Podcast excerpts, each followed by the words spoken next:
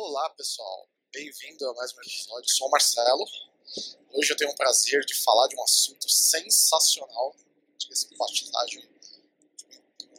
Um assunto de uma empresa que eu admiro pra caramba, mas antes, tá aqui comigo o companheiro de sempre, Gustavo. Boa tarde, pessoal. Tudo bem? Hoje vai ser um, um assunto um pouquinho diferente. A gente falou bastante de tecnologia, agora a gente vai falar de exploração no espaço, Elon Musk e, e SpaceX. Tem bastante Sim. coisa interessante. Nós vamos falar da Space Exploration Technologies Corp, a SpaceX. Se você não sabia, esse é o nome e sobrenome da, dessa, dessa fan- empresa fantástica. Esse é um assunto que basicamente assim, gosto do que a gente já falou até agora, mas falar de Elon Musk, falar de espaço e da SpaceX é um negócio sensacional. É, a gente imagina que, que grande parte das pessoas conheçam a SpaceX, né? conheçam, sabe do que, gente está falando. Mas para a galera que está um pouco, um pouco fora, assim, que não conhece, ela foi fundada em, ela foi fundada pelo Elon Musk depois que ele saiu do PayPal. Ah, ela foi fundada em 2002. né? Ele foi fundada na Califórnia e em Hawthorne, na Califórnia. Tem a base está lá até hoje, né? Ainda é a, é a sede da empresa. Ela foi fundada baseada no sonho do Elon Musk de conquistar Marte. Sim. Quando falam de. Quando, quando no mundo do, do, no mundo do desenvolvimento de produto, no mundo corporativo, a galera gosta daquele termo em inglês, né? Que é um moonshot, que é atirar na lua. O cara fez, tá bom. Você quer falar do moonshot, irmão? Vamos falar aqui do Mars shot. O cara já deu um tiro em Marte. Eu vou fundar uma empresa para colonizar Marte. Né? Como o sonho, como ele sempre fala, o sonho dele é transformar a humanidade numa, numa espécie multiplanetária. Cara, é sensacional, porque eu tava até comentando com o Gustavo antes de começar, que assim, é um cara, é um cara que ele realmente desafia aquilo que é considerado como padrão, como a base, como as coisas que se. como padrão do empresário. Né? O cara não precisava, quando ele saiu da PayPal, ele já tava com uma grana enorme, ele botou dinheiro em três business. Foi na, na Tesla, na, na SpaceX e na Solar Farm. Só na SpaceX ele botou 100 milhões. Um negócio que ele nem sabia se dava certo. E ele nunca trabalhou com tecnologia aeroespacial. Foi, foi na base dele correr atrás da, de, quem conhecia pra conseguir chegar lá. E eu falei pro Gustavo, foi até um negócio legal, que ele não. Esse, esse ponto ele não sabia. Que a primeira tentativa dele de fazer foguete, ele foi no- nos nossos amigos da Rússia e chegou lá assim, bom, sabe aqueles, aqueles mísselzinhos que antigamente carregavam umas ogivas que vocês apontavam pra, aquela galera que vocês não gostavam muito? Então, topa vender pra mim? A coisa foi nesse nível. Ele chegou, ele chegou até tentar comprar um míssil, um míssil. Nome dele é ICBM, tá, galera? Que assim chama de míssil nuclear, mas é um nome meio pejorativo. Não que também o ICBM seja boa coisa, né? Que ICBM é uma sigla para míssil balístico intercontinental. Então você quer dizer que não é, não é para entregar pizza na casa de ninguém, né? Normalmente você não vai entregar um negócio muito legal com ele. Mas, né, o nome não é míssil nuclear, tá? É, isso é um negócio engraçado, né, Marcelo? Você falou que o, o Elon ele é um dos é, empreendedores raiz, assim, real. Porque quando ele vendeu a, a PayPal, ele já era milionário. Ainda não era bilionário, mas já era milionário. Então, ele já tinha uma aposentadoria muito bem resolvida para ele, filhos, netos e bisnetos. Netos, bisnetos. Só que ele resolveu torrar, literalmente torrar, todo o dinheiro dele em três apostas que todo mundo chamava de insanidade, que é como é que você vai colonizar Marte? Isso é impossível. Como é que você vai transformar todo o parque mundial de carros em carros elétricos? Você nunca vai conseguir isso, porque você vai ter grandes empresas como GM e Ford que vão te matar, eh, e toda a indú- indústria do petróleo. E terceiro, esquece, cara, a gente tem eh, as indústrias de energia eh, nuclear, tem energia carvão, tem energia hidráulica, você não vai conseguir transformar tudo isso em, em energia solar. E o cara foi lá e investiu tudo que ele tinha. Ele, se as três empresas não tivessem dado certo, ele seria hoje pobre, ele não teria nada. E o cara falou: não, eu acredito, eu tenho um sonho, eu vou atrás disso. E, bom, é, a gente não precisa nem falar onde é que ele, esse cara já está chegando com, com todos os projetos, né? Então, é, ele tem essa veia de empreendedor que é, é muito clara e, E esse é o ponto do empreendedor. O, o cara não se sente satisfeito enquanto ele não realizar aquele sonho. E ele vai até as últimas consequências para fazer isso. Isso é, é, uma das coisas que mais me fascina assim no, no Elon Musk e, e na forma como ele lida com os negócios dele, né? É, ele é um empreendedor assim, não, não, é, exatamente. Ele é, o, ele, ele é aquele empreendedor que não que eu diga que todo empreendedor está trabalhando dentro de uma zona de conforto, mas se você é um cara de tecnologia, você vai querer um dia máximo, que às vezes talvez você pense e fala assim, pô, eu vou montar uma cloud aqui para mim. Vamos falar, você vai concorrer, não, mas eu vou fazer um negócio nichado aqui, não sei o quê. Ele é o cara que fala o seguinte, cara, eu vou revolucionar o sistema, eu vou inventar alguma coisa além da cloud. Ele vai, é o além do além do além do além. Ele, ele Gustavo mostrou três empreendimentos malucos. Um, você vai brigar contra a indústria do petróleo. Opa, contra a indústria do petróleo e contra a indústria automobilística. Outra, quem é você perto de qualquer país, né? Porque quando você fala de colocar coisas no espaço, quem coloca coisas no espaço? Governos, não pessoas. Né? Não tinha um CNPJ ali colocando nada no espaço, é um governo que coloca. E, a outra é, é que, que você vai fazer solar, cara? É, não, tá aí, combustível fóssil, tem hidrelétrica, tem eólica, tem não sei o que. Não vai dar certo. O cara lá falou e fez. São essas pessoas que, que, que, mudam o mundo de verdade, são é, que empurram a, a, barra mais, mais longe, que é aquele que ouve isso é impossível, isso não dá. O cara fala assim, né? Ah, é? Aguenta, me dá, me dá um pouquinho de tempo que eu já volto. E, e só pra vocês terem ideia, né, o Falcon 9 já, que é o, a linha de foguete dele que hoje entrega, é, entrega além de carga na carga na estação espacial, ele já levou pessoas, então, se eu não me engano, Gustavo me corrija se eu estiver errado, mas ele foi a, foi a primeira empresa privada que já levou alguém para a estação espacial. Exatamente. Eu assisti o lançamento, é, não é? Eu assisti o lançamento foi uma coisa louca. Por mais que o foguete já tivesse sido testado, né? eu já eu assisti tanto o lançamento do Falcon Line que eu já estava até cansado, mas quando eu vi os caras sentados ali em cima, eu olhava e falava assim: por favor, não dê errado o negócio foi perfeito. Foi uma obra de arte aqui. Ele chegando, a cápsula aqui, ela é linda, muito bonita, inclusive. Chegando e tocando na estação espacial e os caras saindo ali. Fora aquela roupa extremamente moderna, né? O negócio é louco. É, e, e, o mais interessante é o seguinte, né? Ele, com a SpaceX, todo mundo falou, cara, isso é loucura, você nunca vai conseguir fazer um foguete que é reutilizável. Não tem como. O foguete não foi feito para é, pousar de novo. É. Enfim. E ele demorou 13 anos para conseguir o primeiro pouso bem sucedido. Então, de 2002 a 2015, ele só teve falha. E, e, tem alguns vídeos que ele conta que esse último lançamento de 2015 era um dos últimos que ele tinha dinheiro na companhia para bancar. E se não desse certo, ele provavelmente fecharia a empresa. Mas ele foi até o fim. E aí, por conta de, de muito trabalho e, e do time capaz que ele montou, eles conseguiram. E dali para frente a SpaceX virou, enfim, um, uma empresa que é referência para todo mundo em relação a essa parte de é, exploração espacial. Hoje ela está com tecnologias muito mais avançadas do que a própria NASA, a própria é, indústria espacial russa e, e, chinesa. Então é muito interessante o quanto é, uma empresa privada conseguiu avançar e empurrar tanto a pesquisa científica é, com relação a isso, né? E demorou 13 anos. Foram 13 anos de falhas e adaptações que levaram é, a empresa ser o que, o que foi hoje, né? E, e quando você fala de um Falcon 9, por exemplo, é, se você pensar que hoje, em teoria, ele pode suportar até 100 lançamentos e pousos, imagina o quanto se gastava a, a NASA, por exemplo, tendo que fazer 100 foguetes para fazer essa mesma, esse mesmo trabalho, né, de levar 100 vezes coisas para o espaço. Então, o... é, quem não sabe, né, o, o Apollo. Por que, que chama Apollo 11 a missão?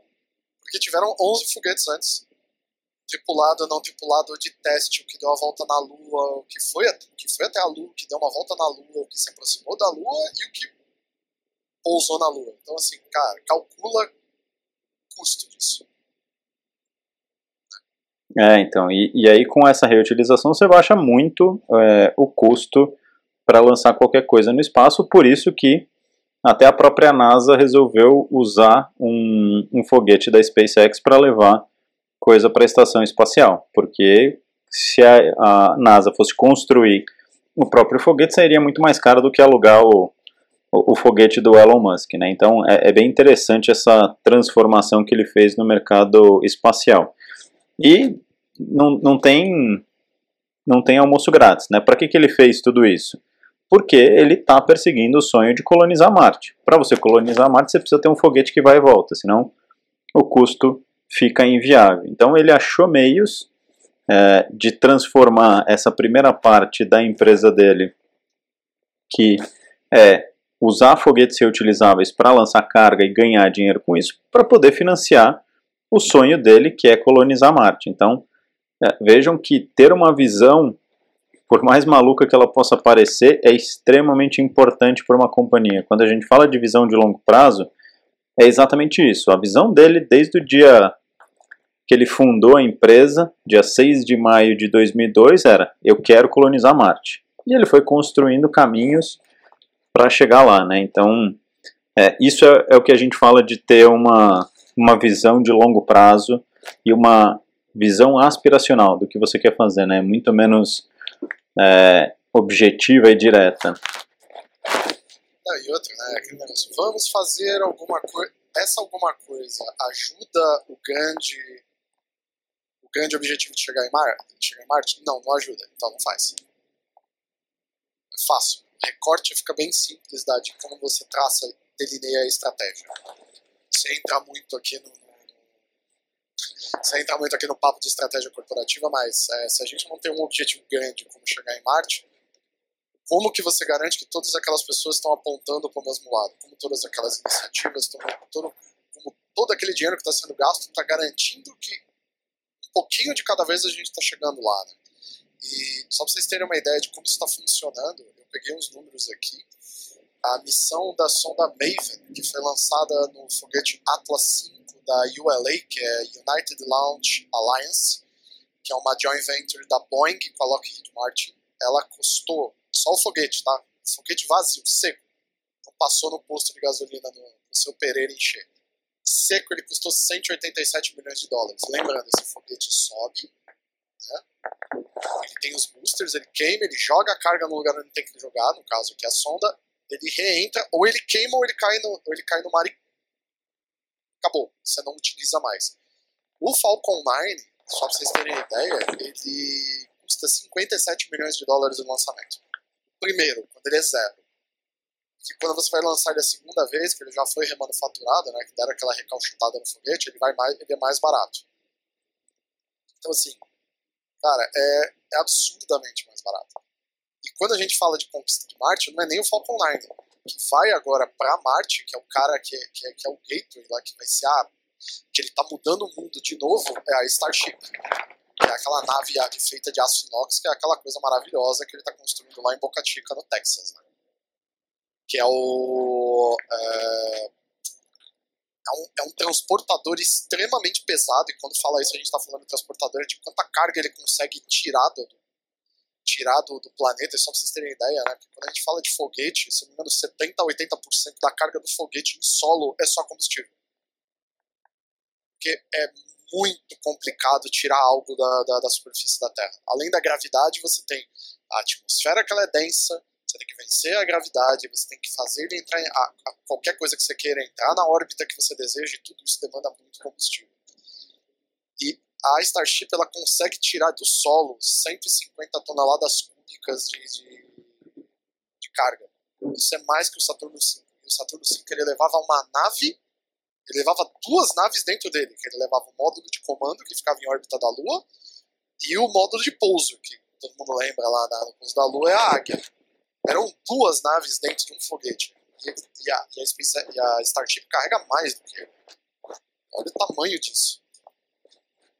É, e, e, tem uma curiosidade que é interessante, né, Marcelo, que é, se olha o, o, modelo de gestão que, que o Elon e o time dele construíram, né, eles seguem muito o que a gente fala de Lean. Então, é, como é que normalmente se faz? Você vai construir um foguete desse tamanho, você monta uma fábrica gigantesca e aí você começa a montar o foguete. Nesse caso, não, né? Ele fez a, a primeira linha de montagem para fazer o básico. Aí ele percebeu que precisava fazer mais coisa, aí ele incrementou a fábrica para poder construir esses componentes. Aí precisou de mais um outro componente, ele aumentou a fábrica para conseguir construir. Então, tudo que ele faz, tudo que eles fazem é de forma incremental e experimental. Vai, faz, testa, funcionou, continua, não funcionou, aprende, faz de novo. Então, é, se você olhar essa, esse modelo de gestão, foi o que levou ele de 2002 a 2015 a fazer o primeiro lançamento e pouso com sucesso, e é o que levou é, aos testes da Starship já estarem bem avançados, né? Se eu não me engano, a gente está já na Starship Serial Number 15, então já foram 14 é, aeronaves, foguetes que ele conseguiu testar e usar, a maioria deles até, se eu não me engano, 9 ou, ou 10, todos explodiram e pegaram fogo, e dali para frente eles conseguiram aprender e o 15 já fez um voo muito bem sucedido, já subiu, voltou, pousou super tranquilo, sem nenhuma grande avaria. Então, esse Vamos falar sobre isso, né? Pousou sem avarias. E se você viu, se você já assistiu um pouso, se você já assistiu um voo da Starship, você fala assim, uau. É insano ao extremo. Exatamente. E, e, é tudo dessa forma iterativa, né? O que é, é, muito interessante porque você realmente vai aprendendo aos pouquinhos e, e, construindo algo que seja bem sucedido. Mas leva tempo, né? Foram, pelo menos que eu me lembro, foram 10 que explodiram e aí você tem 5 que já foram bem sucedidos.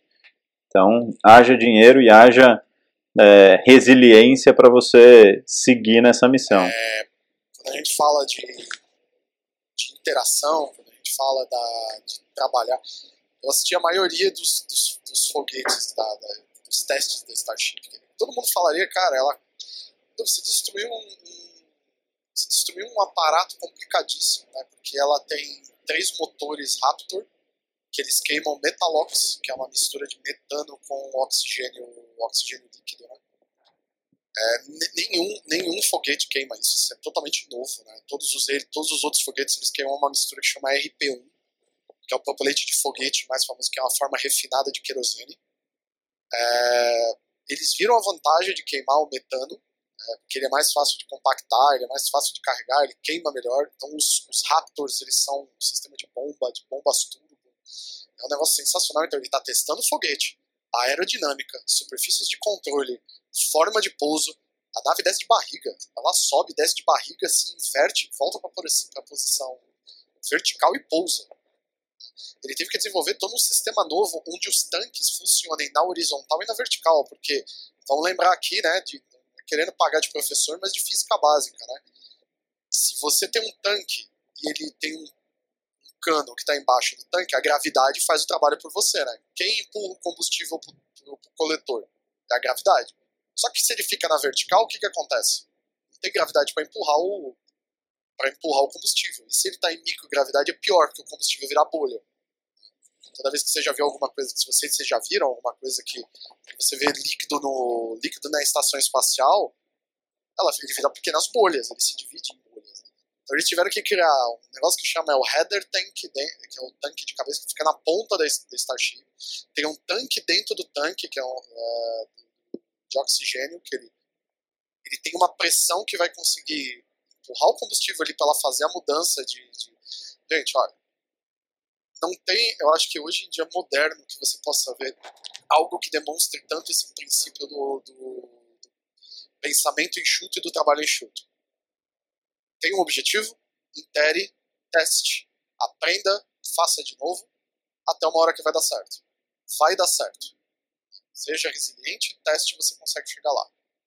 E com isso ele ganhou o contrato da NASA, né? uma briga grande, mas ele ganhou o contrato da NASA para desenvolver, porque a Starship, além disso, ela tem um fundo, ela não é só para jogar carga em órbita baixa, ela tem uma versão tanque, ela tem uma versão que tanque para tanque para abastecer, né? abastecer em órbita outra Starship, levar carga, pousar na Lua, espaço para lançar carga para espaço profundo, para caso você queira enviar alguma coisa para Marte, ela tem a versão que vai para Marte, pousa em Marte e volta de Marte. nível de tecnologia e avanço que, que, ele, que ele tá puxando ali é uma coisa que poucas pessoas conseguem fazer. Pessoas assim, porque normalmente você tem um governo pensando. Por exemplo, Apollo foi totalmente do governo americano. Quantos seres humanos decidiram, levantaram um dia da cama e falar, pô, bora, vou fazer isso aí. É, vou só levar uma galera para Marte, né? E aí a gente volta ao assunto de Marte, que era a origem da, da conversa como um todo, né? E aí, de novo, lembra que o objetivo final da, da SpaceX é colonizar Marte. Mas, para fazer isso, você precisa de dinheiro. Para financiar todos esses testes, você precisa de dinheiro. Então, qual foi a estratégia do Elon? Vamos montar um foguete que vai e volta, que eu reduzo muito o meu custo de lançar coisas para o espaço, e aí eu posso vender isso é, para outras empresas, governos e etc., que é o que ele fez com a NASA. E aí ele falou: bom, como é que é outra forma de me financiar? Cara, eu vou lançar uma constelação de satélites para entregar internet para o mundo inteiro de alta velocidade.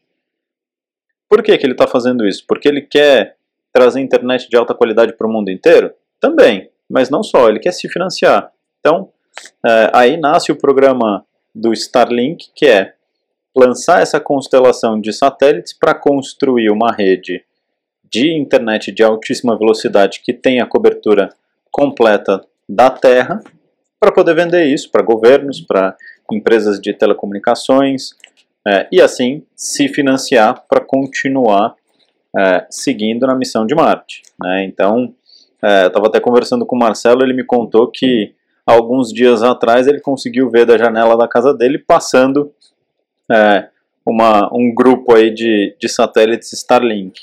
Então, isso já está acontecendo. Por quê? Porque ele quer é, fazer, é, ele quer se financiar para continuar com a missão dele. E, e, outro dado interessante, assim, assim como o Marcelo viu isso da janela da casa dele, hoje 20% de todas as observações astronômicas você já consegue capturar um satélite da Starlink. Então, olha que loucura, né? 20% de todas as observações você já consegue capturar isso. Então, ele está realmente construindo essa rede, essa constelação de satélites para entregar isso. E ele vai fazer, né? É, então, de novo, são estratégias para se financiar, mas sempre com a missão é, final muito clara, que é conquistar Marte, que é colonizar Marte. Galera, por que Marte? Espero que todo mundo conheça Marte. Mas para quem não conhece, precisa conhecer Marte, vamos falar que ela é uma pedrona que está por aí, um pouco mais longe do Sol do que a Terra. Ele tem, só para vocês terem uma ideia, ele tem 6.791 km de diâmetro. Só para termos de comparação, a Terra tem 12.700, a Lua tem 3.400 e se você não está conseguindo se direcionar assim, se é grande ou se é pequeno, o nosso Sol tem 1.392, 1 milhão 392 mil quilômetros de diâmetro. Então, assim, Marte é metade do tamanho da Terra e o dobro do tamanho da Lua. Ele tem uma hora, ele tem um dia de 24 horas e 37 minutos. Sabe aquele call que você precisa fazer e você diz que não dá tempo? Se você morasse lá, daria você ganhar mais 37 minutos. A força da gravidade dele é de 38% da, da, da Terra e a distância média dele é de 225 milhões de quilômetros da Terra. Quais as vantagens dele? A gravidade é, não é tão diferente, é relativamente até confortável para andar, não é tão baixa quanto a da Lua, que impediria é, movimentação, é complicado, você tem que ancorar, ancorar coisas no solo, que a probabilidade de você atirar algo em órbita não é tão, não é tão, tão difícil assim. É, então, assim, ele, tem grandes ele tem grandes vantagens para uma possível colonização futura da raça humana. Né? Quais são os problemas de Marte? É, ele tem uma como ele não tem a atmosfera dele é extremamente rala e ele praticamente quase não tem campo magnético, toda a radiação do Sol e do espaço basicamente atinge a atmosfera dele. O que eu não preciso dizer é que humanos mais radiação nunca deu boa coisa na história.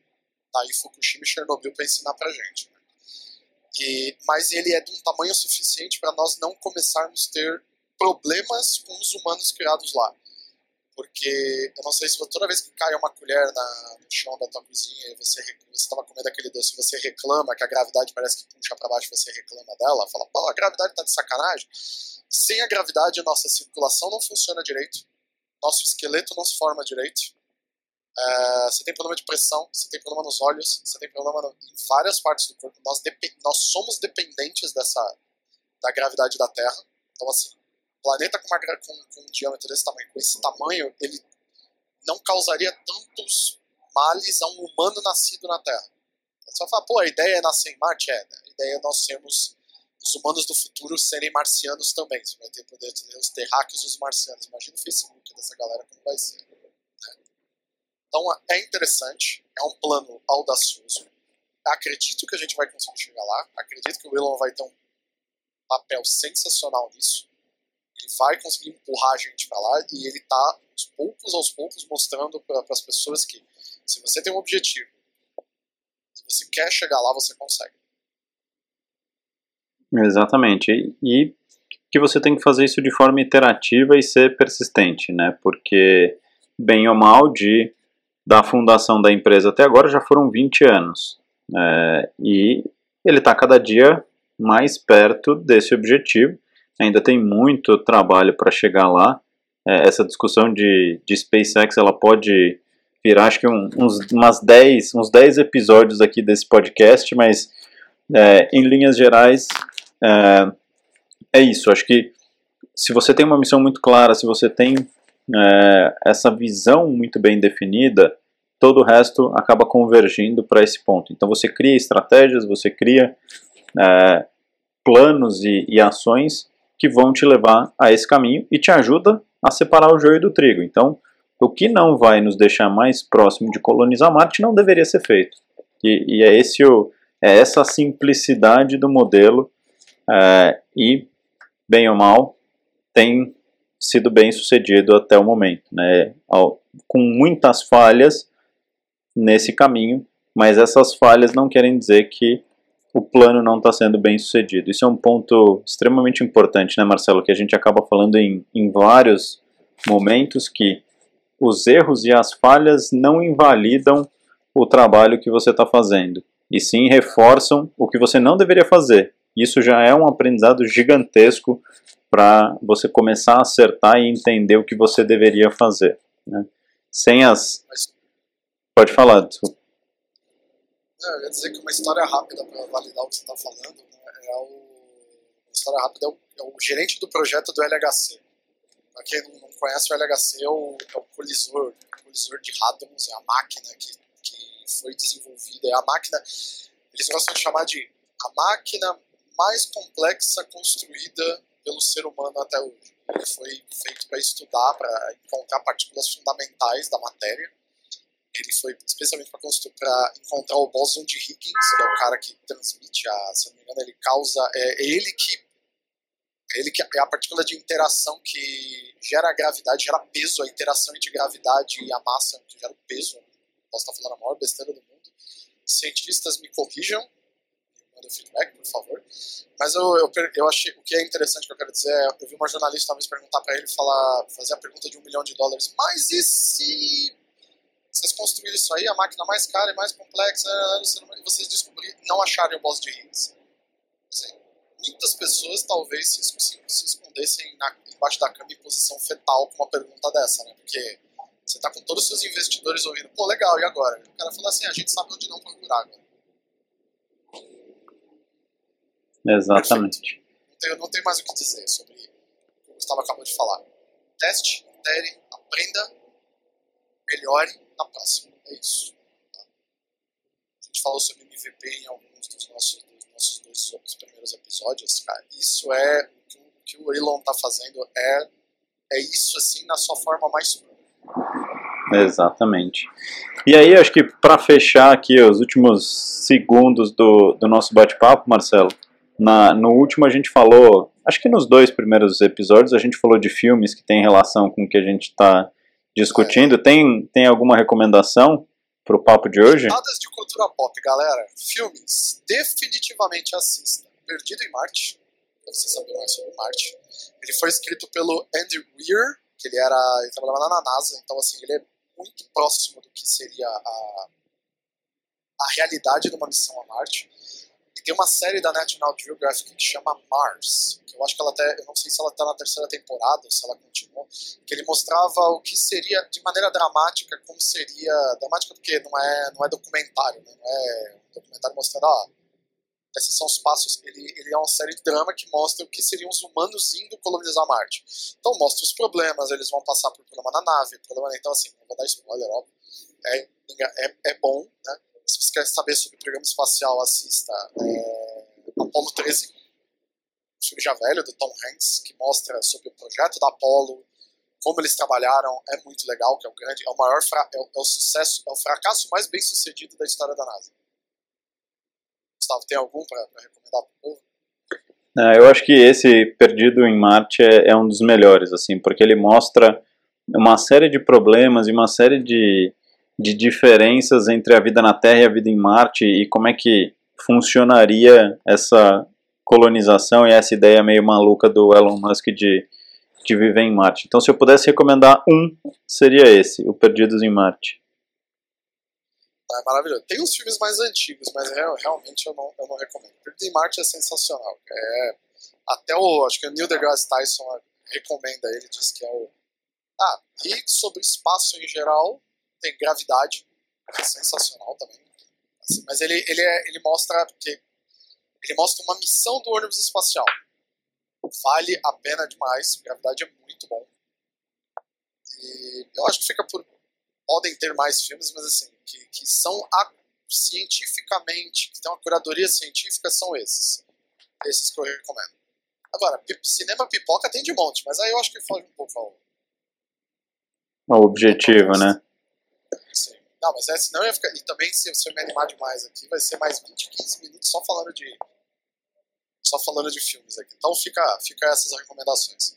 E por último, para fechar 100%, se vocês quiserem jogar algum jogo que tenha a ver com esse assunto, No Man's Sky. Não tem outro que ah. explica melhor como é que funciona colonizar outros planetas do que o No Man's Sky. Tem toda uma pitada de videogame, tem toda uma pitada de, de ficção, mas é, ele facilita bastante coisa, né? Porque também isso, né? É. Mas, mas é um, interessante, assim, traz alguns conceitos bacanas. E se você quiser construir, se você quer aprender como funciona a aeronáutica de foguete, jogue Kerbal Space Program. Ele tem para consoles e tem para computador. Só que assim, é, é, não me xinguem no, no, nos feedbacks depois, porque assim, ele é um simulador. Então ele vai mostrar uma baia de construção do foguete e você vai pôr ah, eu quero motor, eu quero combustível, eu quero isso daqui. Pô, ficou parecido com o que eles fazem. Você vai, você vai lançar, você vai ver que não dá nada. Então, assim, é, ele é um simulador, você tem que aprender a jogar com ele, mas você consegue. É, é possível, só pra, vocês, só pra vocês entenderem até onde dá para chegar, é possível você lançar um foguete, ter uma estação em órbita, dessa estação você lançar missões avançadas, pousar em outros planetas e montar base em outros planetas. Eu, eu consegui uma vez com um tutorial sair do planeta, fazer aquele negócio igual do, do, da Apollo, fazer a injeção de órbita translunar, visitar, dar uma volta na lua, do, na lua desse planeta, que é o Kerbal, que é o nome do planeta, e voltar para e voltar e pousar no mar. Sim, eu estava com o tutorial e com o YouTube aberto o tempo inteiro. Não vou dizer que eu consegui fazer, mas é, é uma sensação sensacional. Você fala, cara, se isso já foi difícil, eu imagino fazer de verdade. Então tá as recomendações aí. E deixem seu feedback, né? Nós temos sempre no link do post, a gente deixa nosso form de feedback. Deixe seu feedback, ele é super bem-vindo. Se quiser se identificar, pode colocar teu nome lá, não precisa colocar mais nada, se identifique. É, quero agradecer quem já deu, mandou feedback pra gente. Muito obrigado ao que estão nos acompanhando e estão ouvindo. Muito obrigado também. É isso aí, só considerações finais agora. Acho que é isso aí. É agradecer, pessoal. Quem curtiu, deixa lá o feedback. Quem não curtiu também. E, e se vocês tiverem sugestões de pauta, assuntos que, que vocês querem ouvir, o form está lá exatamente para a gente coletar esse tipo de informação. E acho que é isso, Marcelo. É isso. Gente, obrigado. Uma boa semana para vocês. Muito obrigado, pessoal. Até mais. Um abraço.